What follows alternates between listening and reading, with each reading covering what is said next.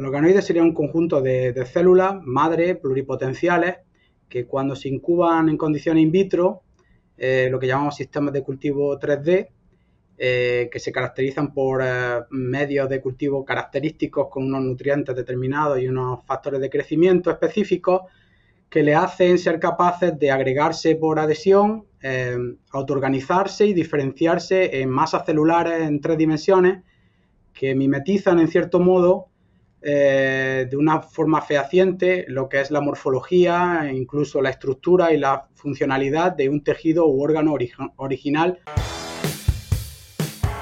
Bienvenidos a Cerdocast, una línea directa con las principales referencias de la porcicultura. Hola a todos, mi nombre es Leandro del Tufo y Cerdocast solo es posible gracias al apoyo de empresas innovadoras que creen la educación continua. Giga, la fusión de la sencillez y el alto desempeño. Zoetis, el líder global en salud animal. El ANCO es ver crecer a nuestros animales con salud. SUNY, brindando soluciones biotecnológicas con valor agregado. DSM, Nutrición y Salud Animal, moldeando el futuro del cuidado de los cerdos. LICAN, experiencia y compromiso con la calidad. Provimi, Cargill, 35 años de experiencia en nutrición animal. Drown Nutrition, líder global en nutrición animal. Innovative Heating Technologies, pensando en energía, bienestar animal y equipos construidos para durar. Seguimos en las redes sociales y Spotify para tener acceso a información de calidad, continua y de acceso gratuito. Hola nuevamente, estamos aquí, es un placer para mí en este nuevo episodio. Eh, estoy con Luis eh, Jiménez Lirola, muy interesante poderte entrevistar y realmente, bueno, doy la palabra como para que te puedas presentar y un poco nos cuentes de tus orígenes, digamos, dónde hiciste tu carrera de grado y un poco cómo llegaste a tu posición actual y, tu rol en la, en la, industria. Hola, buenas. gracias por la invitación.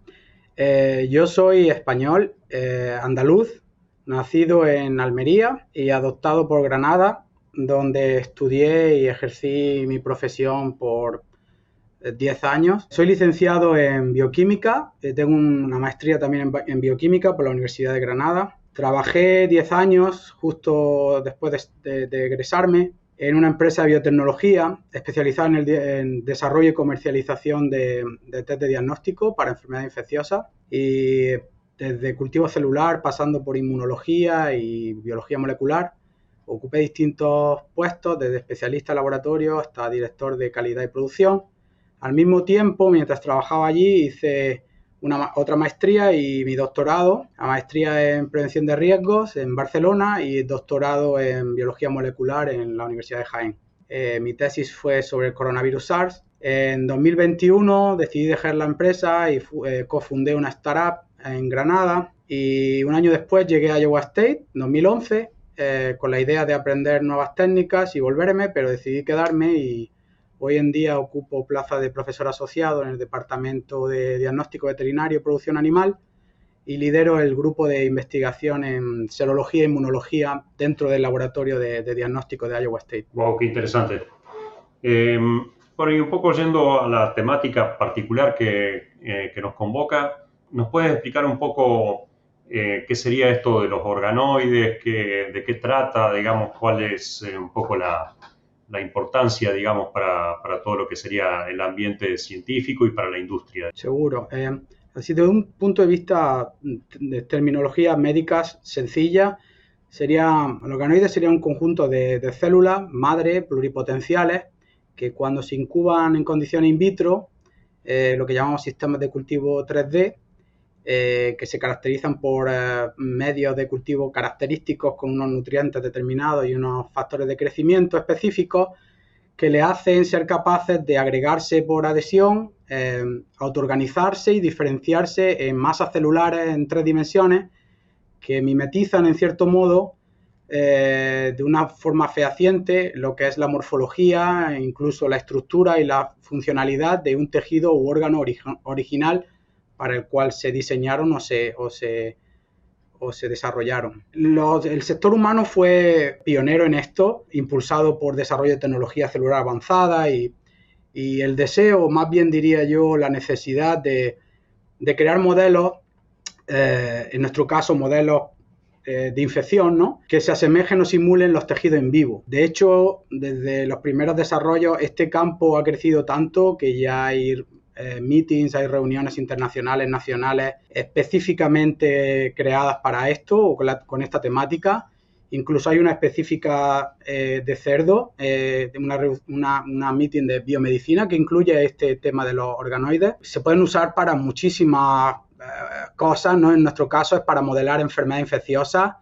Eh, se usa mucho para el cribado o screening de fármacos. También, por supuesto, no podemos olvidarnos de la medicina regenerativa, regeneración de articulaciones, etcétera. Lamentablemente vamos bastantes pasos por detrás, como digo, del, del campo humano, pero en el caso del cerdo tenemos la ventaja de que todos estos factores de crecimiento y descubrimiento, debido a la similitud del cerdo con el humano, eh, muchos de ellos son compatibles.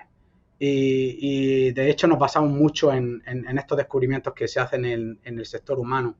En el tema de mascotas hay mucho uso de organoides para el tema de screen de fármacos antitumorales. Dicho eso, hay mucho por hacer, pero sí es verdad que estamos viendo ciertos cambios positivos a nivel estatal y federal aquí en Estados Unidos en forma de políticas y leyes.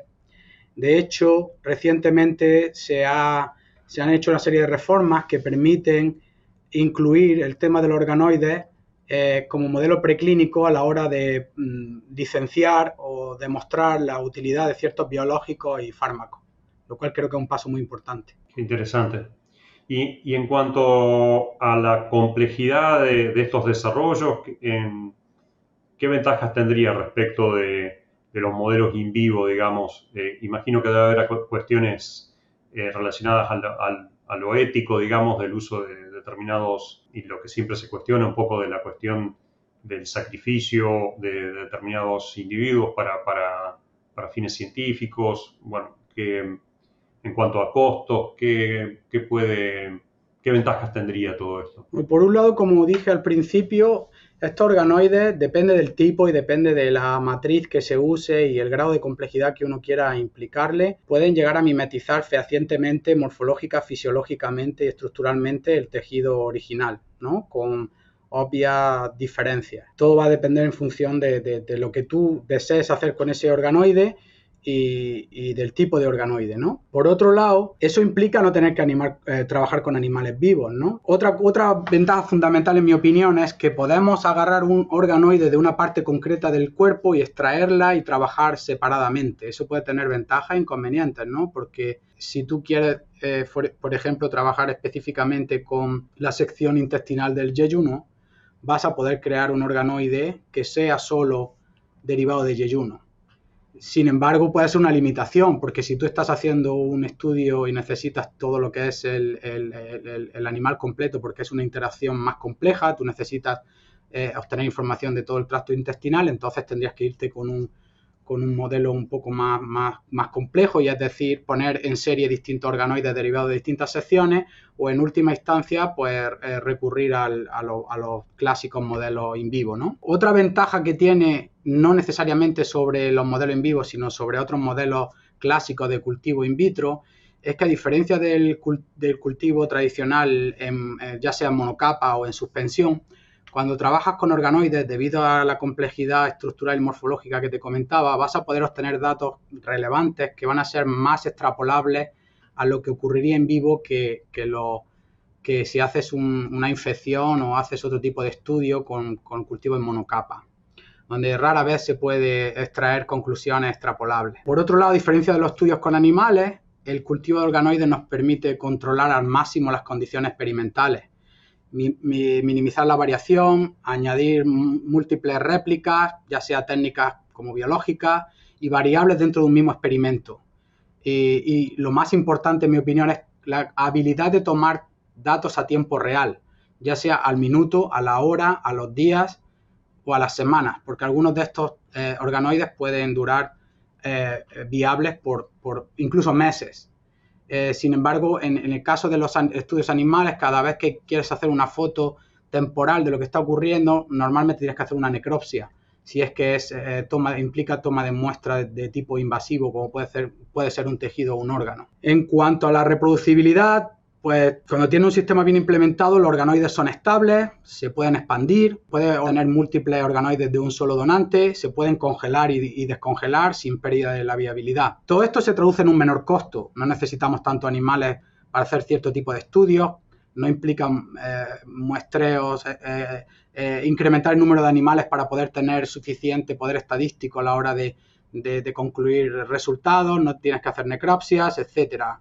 Esto va a repercute en el per el coste de instalación de bioseguridad, logística y otros factores externos que son intrínsecos al animal. Otro punto importante es que no necesitas un protocolo ECUC, no necesitas permiso de un comité ético. Y hoy en día eso es una cuestión bastante, bastante complicada que se está, que se está volviendo bastante eh, eh, engorrosa, porque ahora tenemos que, la mayoría de los estudios animales tienen que seguir los principios de, las 3R, reducción, reemplazo, refinamiento, antes de, ser viables o aprobados por este, por este tipo de comités. Y otra cosa, lo mío, lo personal, nosotros aquí en Iowa State no tenemos instalaciones de bioseguridad para animales nivel 3, solo tenemos laboratorio de bioseguridad. Entonces, el trabajar con organoides me permite hacer estudios en laboratorio de BSL3 sin necesidad de irme a un laboratorio de animales de nivel 3. Y eso para mí ha sido un antes y un después en mi, en mi investigación. Yo no sé si quieres que hablemos un poco de las limitaciones, porque también la hay, no todo es maravilloso en el tema de, de los organoides, ¿no? Lican es una empresa líder en la fabricación y exportación de productos derivados de la sangre. Cuenta con más de 30 años de experiencia en la producción y comercialización de plasma y hemoglobina de alta calidad su compromiso con los clientes y la calidad de sus productos son parte de sus valores fundamentales. Posee plantas procesadoras en Chile, México y Paraguay y clientes en más de 15 países.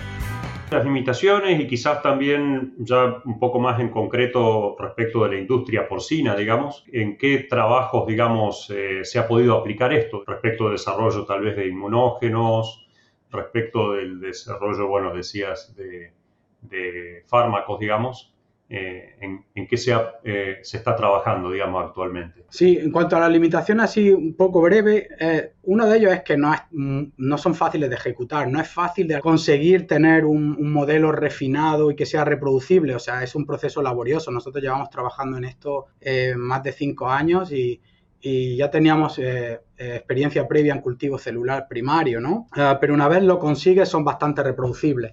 El otro factor limitante es eh, que muchos de los eh, factores de crecimiento que se usan son caros y hay muy pocos de fabricantes, distribuidores de esos, de esos factores de crecimiento y ah, tenemos que acabar muchas veces incluso desarrollándolos nosotros mismos.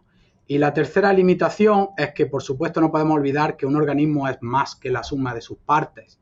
Entonces, hay ciertos estudios que van a requerir sí o sí el uso de animales de experimentación. En cuanto a lo que me comentabas de experiencia aplicada, o, si esto el tema de los organoides parece muy atractivo y tal, pero de eh, algunos proyectos de que, en los que hayamos estado implicados y que se hayan traducido en, eh, en resultados tangibles, nosotros tenemos dos modelos en nuestro laboratorio. Tenemos un modelo respiratorio de tráquea. Ese modelo respiratorio de tráquea mimetiza perfectamente lo que es el epitelio de la, de la tráquea. Tienes las, las, uniones juntas de las células. Es un, es un es, lo miras a microscopio o con corte histológico, a microscopía electrónica y es exactamente lo que, lo, como una tráquea, como el epitelio de una tráquea eh, parece. Entonces, en nuestro caso, para nosotros particularmente, lo que hemos hecho es usarlo como modelo de infección para evaluar la patogénesis de ciertos patógenos respiratorios. Lo hemos hecho con coronavirus respiratorio, lo hemos hecho con micoplasma y lo hemos hecho con influenza.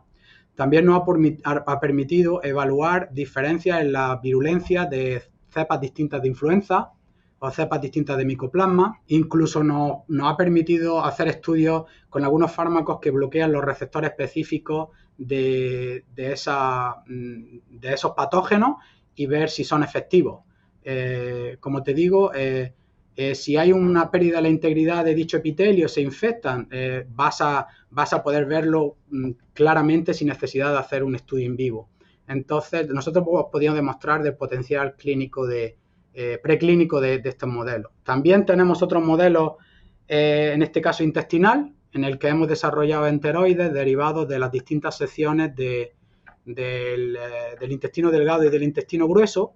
y hemos podido demostrar, por ejemplo, cómo ciertos virus tienen preferencia por ciertas secciones del tracto intestinal y no otras. Y eso nos, va a poder permitir evaluar el por qué, tanto si son ciertas células dianas o ciertos receptores, que están más expresados en esos tejidos. Y luego hay muchísimas otras aplicaciones que nosotros ni siquiera estamos eh, evaluando porque no, porque no nos dedicamos a eso, pero desde el punto de vista de empresas nutricionales, ellos pueden ver si hay ciertos ingredientes prebióticos, probióticos, postbióticos que pueden ser beneficiosos para, la salud intestinal sin necesidad de, ir de primeras cuando tienen múltiples candidatos. No tienes que, hacer eh, estudios eh, enormes implican un gran costo y logística y, número de animales, sino que puedes eh, hacer el rule out o el descarte de algunos ingredientes simplemente usando estos modelos de organoides como, como modelo preclínico.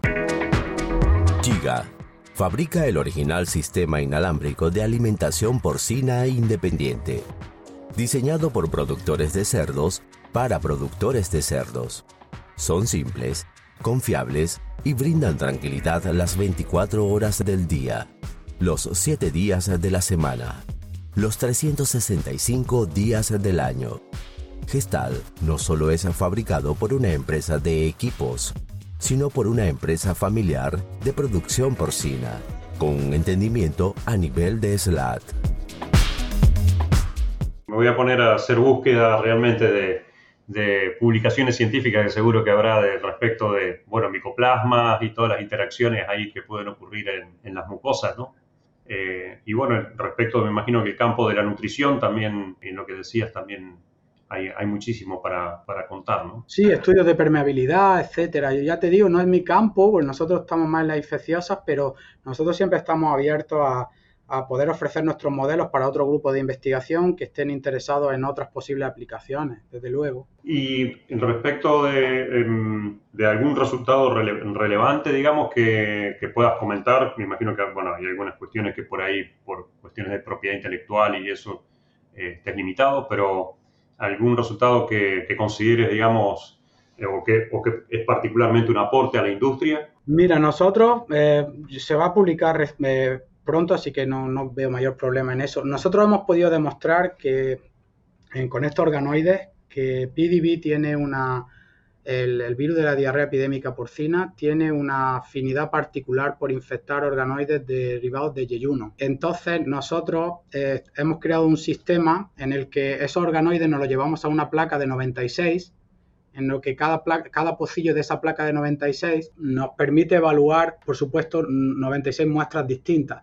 Nuestra idea es ofrecer este sistema de screening de organoides para poder determinar si hay algún material biológico o algún ingrediente alimenticio que pudiera estar potencialmente infectado con PDB. Hasta ahora solo se, se puede hacer PCR y la PCR, como bien sabemos, no puede diferenciar entre microorganismo vivo o muerto. Y la otra alternativa es el cultivo celular en línea Vero, que no es para nada sensible. Y la última alternativa, que es inviable cuando tienes que detectar muchos ingredientes o muchos biológicos, sería usar el bioensayo, que es el inocular los animales vivos naif con el material potencialmente infeccioso y esperar si desarrollan infección y o enfermedad. Entonces, con este sistema de screening de, de, en base a organoides, nosotros vamos a demostrar que es un sistema igualmente sensible al in vivo y que te permite testar, como digo, en una sola placa de una sola tirada y bajo control, eh, condiciones experimentales controladas eh, si un material es potencialmente infeccioso. Innovative Heating Technologies está comprometida a proporcionar equipos de calefacción, refrigeración e iluminación energéticamente eficientes para la industria agropecuaria nos importa la salud y bienestar de los animales, ofreciendo equipos confiables, diseñados bajo estándares de eficacia energética y de bajo mantenimiento. Con más de 25 años de experiencia, IHT continúa liderando la industria aportando soluciones nuevas e innovadoras para impulsar una producción sustentable. Y respecto mm, del futuro, digamos, eh, ¿crees que puede, esto puede reemplazar, digamos, eh, a futuro a, los, eh, la investigación con animales? O, crees que va a ser más bien una cuestión que va a complementar, digamos, y, va a haber una convivencia de largo plazo, digamos, entre los dos métodos. Yo creo que, que, hay que elevar la discusión al punto de reconocer que no tiene sentido hacer estudios animales durante un screening optimizado o una fase preclínica. Por dar un ejemplo, eh, el que, el que acabo de mencionar sistemas de screening que los que tienen múltiples candidatos de fármacos, de ingredientes, de lo que sea, y, es imposible evaluarlos todos al mismo tiempo. Esto sería un buen sistema de cribado para luego seguir más adelante con estudios en vivo más, más profundos. Al mismo tiempo, decir que los organoides van a, reemplazar completamente los estudios animales, eh, pues sería, no sería correcto y yo creo que no sería posible. Eh, sería estar vendiendo, haciendo publicidad engañosa. Yo creo que hay que encontrar un balance entre, entre las dos cosas. Creo que, que deben y, pueden coexistir, que deberían. Eso sería lo más, lo más sensato y lo más óptimo. Y la idea sería seleccionar, refinar y sustituir los estudios animales cuando se pueda, todo fundamentado en evidencia científica que demuestre que para esta cierta aplicación se puede sustituir un organoide, eh, se puede emplear un organoide en lugar de un estudio en vivo. A mí lo que me gustaría ver es tipo lo que existe en humanos, que hay ya biobancos de células madre a nivel nacional en, cualquier país. Eh, yo, yo soy miembro del comité en España, pero aquí en Estados Unidos, en cualquier país, ya puedes encontrar estos bancos, biobancos de, células madre y yo me gustaría que, se empezara a discutir y se empezara a crear una, una, red de contacto entre todos los científicos que estamos investigando en esta, en esta línea y que podamos presionar un poco a las autoridades para que inviertan en esto, porque creo que es el futuro para la sanidad animal. Y esto, hablando de esto de los biobancos y la disponibilidad de... Hay ciertos organoides, me imagino que estarán patentados, digamos, y que uno puede adquirirlos, digamos, como, como tecnología para, para traerla, por ejemplo, a un, a un centro de investigación o a un área de investigación aplicada en alguna industria? Mira, es muy buena pregunta y, daría para otra charla completamente distinta porque no todos los organoides están hechos de la misma manera. Nosotros lo que estamos centrados fundamentalmente es partiendo del tejido de un animal vivo, aislamos las células madre, que son células madre naturales, por así decirlo, y lo que hacemos es, amplificarlas de tal manera que no tengamos que sacrificar animales eh, todo el tiempo, sino que un solo batch dura para, para muchísimos muchísimo experimentos, incluso años. Pero hay otra gente que lo que está haciendo es, hace células normales, le revierte en pluripotenciales, con, con unos sistemas de, de, manipulación genética, que eso sí es patentable. Pero lo que nosotros estamos haciendo, lo que es las células per se, no, sé, no, no veo valor en, en patentable porque son procedimientos relativamente sencillos. Lo que es lo que es quizá patentable o, se puede proteger en cierto modo es cómo tú cultivas esas células para, para, hacerlas que, para amplificarlas o para que hagan lo que tú quieras, ¿no? Por ponerlo de una manera sencilla, ¿no? Pero yo creo que, en este caso de células primarias de, donantes no habría ese problema, ese problema de patente, que sí existiría si tú ya incluyes alguna manipulación genética para hacer que ese organoide tenga algo distinto a lo que tendría en la naturaleza, bien sea añadir un receptor que de manera natural no tendría o quitar algo, eh, ya sea por, por depleción o sea por adición ahí ya si entras dentro de la manipulación ya sí sería susceptible de patente. Bien, como para ir finalizando y a modo de comentarios finales, ¿qué recomendaciones le darías, digamos, un poco a los tomadores de decisión? Algo has dicho, digamos, en cuanto a cómo, cómo podemos aplicar esto, cómo podemos darle más aplicación en territorio, digamos, o en, terreno, digamos, para la industria. Primero que, pues, que estén atentos a todas las publicaciones, nosotros vamos también a presentaciones, a congresos donde hay eh, donde hay productores o donde hay eh, veterinarios de campo, incluso industria, que estén atentos a, lo que se viene. Ya hay mucho publicado, pero va a haber más, que se den cuenta de la, de la potencialidad que tiene esto, no solo de la cantidad de información que puede sostener, sino también del coste y sobre todo del, poder de, la data que vas a poder obtener de este tipo de, de, organoides eh, desde el punto de vista estadístico, desde el punto de vista de, robustez de los resultados y simplemente eso, que estén atentos a lo que son los productores, los otros investigadores, médicos veterinarios, que estén atentos y que, y que intenten leer lo máximo que puedan. Y a las autoridades, pues, pues que, que se den cuenta de que, de que esto no es ciencia ficción, de que es algo tangible, de que está demostrado empíricamente que funciona. Eh, muchas veces se elaboran leyes que restringen el uso de animales vivos, pero por otro lado no se financian proyectos para alternativas como estas que pueden dar una solución. O sea, las leyes restrictivas tienen que venir acompañadas por apertura de mente en otros, en otros campos. Y nosotros seguimos intentándolo, pero hoy por hoy podemos decir que estamos orgullosos de que todo lo que hemos generado ha sido con nuestro propio esfuerzo y, dinero de, que conseguimos a través de otros financiamientos. Eh, afortunadamente tengo que decir que la industria farma está cada vez más consciente del, potencial y tenemos mucho apoyo de, muchas compañías pero falta ese toque por parte de las entidades federales y estatales. Buenísimo. Bueno, y para ir finalizando, nosotros siempre al, eh, al terminar un poco con la entrevista, eh, lo que invitamos es a que, nos recomiendes un poco eh, o nos nomines a algún profesional que creas que pueda hacer un aporte a, la industria, digamos, y un poco que sea provechoso para todos la divulgación de lo, de lo que está haciendo, digamos, y que, nos aporte un poco. Bueno, yo estoy un poco bias, ¿no? Ahí tengo, que, tengo que recomendar a alguien de, eh, es amigo, pero es un profesional increíble, tiene una trayectoria profesional larguísima y, para nosotros es un referente eh, en el campo de la inmunología porcina. Me gustaría nominar al, profesor Jesús Hernández del CIAD en México. Eh, está en Sonora, yo creo que sería un buen, que contribuiría bastante a este podcast. Bueno, muchas gracias Luis, realmente muy provechoso y creo que nos ha dado un panorama muy interesante sobre todo esto, todo lo, nuevo que implica todo esto de los organoides. Realmente eh, para mí ha sido muy enriquecedor y espero que para la audiencia también. Muchas gracias. Gracias a ti. Y a los que llegan hasta acá, les pido que piensen también en otros profesionales de la industria porcina y le compartan este episodio para que todos podamos sacarle provecho a la palabra de los principales referentes de la porcicultura.